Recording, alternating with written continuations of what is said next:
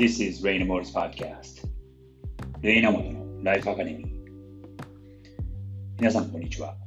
クリエイティブディレクターのレイナモトです。今日のテーマは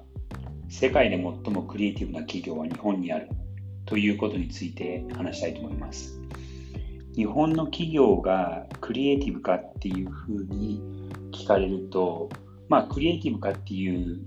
ことは結構複雑なあの一見シンプルな質問ではあるんですが複雑な問いかけだと思うのでなかなか、えー、はっきり答えられないかもしれないんですけどもあえてこうシンプルに考えてクリエイティブがクリエイティブじゃないか日本の企業がクリエイティブがクリエイティブじゃないかっていうふうに、えー、考えてみると正直残念ながらクリエイティブではないという方向に、えー、そういう傾向の方が強いのかなと思います。どうしてもやっぱりそのえー、縦割りの組織だったりだったりとか、あと、この年功序列っていう文化がまだまだ日本では根強いので、やっぱりその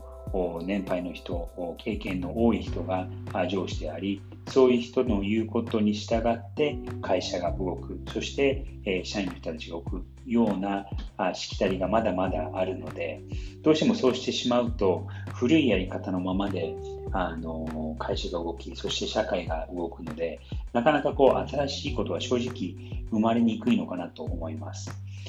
あの企業だったりとか、その会社という組織の中でのクリエイティビティっていうことを語るときに、アメリカだとあのアニメーションを作る会社の、えー、ピクサーっていう会社が、えー、アメリカでは最もクリエイティブな会社の一つだっていうふうに言われてるんですね。えー、もう10年ぐらい前になるんですかね、えー、ピクサーの社長の方が、クリエイティビティインクという、えー、クリエイティビティの組織という本を出して、どうやって組織的に、え、クリエイティビティを作っているか、そしてどうして会社、どうやって会社をよりクリエイティブな組織にしているかみたいなことを書いた本があるんですけども、日本ではあのどっちかというと、会社っていうのがあのそのクリエイティブなあ団体であるみたいなイメージはあまりないのかなっていうのがあの状況かなと思います。そんな中、あの世界の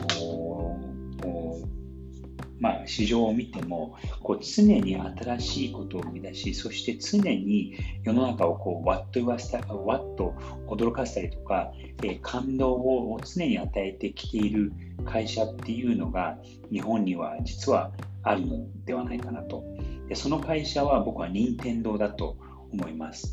あの子供の頃、まあ、僕は日本にまだ住んでいた1980年代、1990年代の頭なんですけども、えちょうどその頃あのファミリーコンピューターっていうのが多分あれ80年の半ばぐらいですかね、流行っていたんですが、えー、まあ、それ以前にもあのゲームウォッチだったりとか、もともとはその任天堂っていう会社は、えー、カルタだったりとか、そのカードゲームをもう何十年、もうもう多分100年ぐらい前ですかね、に発売をして、えー、伸びてきた、まあ、玩具、おもちゃの会社なのかもしれないんですけども、こうここ30年ほど、任天堂がこう世の中に出してきてきてきた商品、特にゲーム機器を見てみると、常にこう5年か7、8年ぐらいのサイクルで、世界で大ブームをするようなことを発明しています。え僕の、ま人生の中でそのファミリーコンピューターっていうものが、えー、もう30年以上前にあったりだったりとか、あと、多分20年、15年ぐらい前ですか、20年ぐらい前には、えっと、任天堂 Wii というジェスチャーで、え、コントローラーをジェスチャーで動かして、え、キャラクターを操作するっていうゲームを出したりとか、もっと最近だと、えー、任天堂 Switch の、え、集まる動物の森というのが、まあ、特にコロナの、コロナ禍に入って、人が家にいる時間が長くなって、あのすごく入り出したりとか、もうそういうふうに定期的に5年とか7、8年に1回、こう世界中でブームになるようなことを生み出し続けている任天堂っていうのは、僕はすごく、えー、クリエイティブで、日本が世界に誇れる最もクリエイティブな企業の一つかなと思います。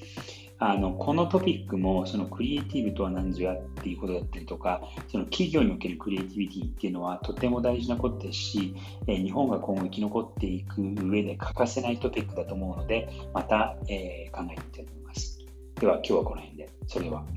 Have a nice day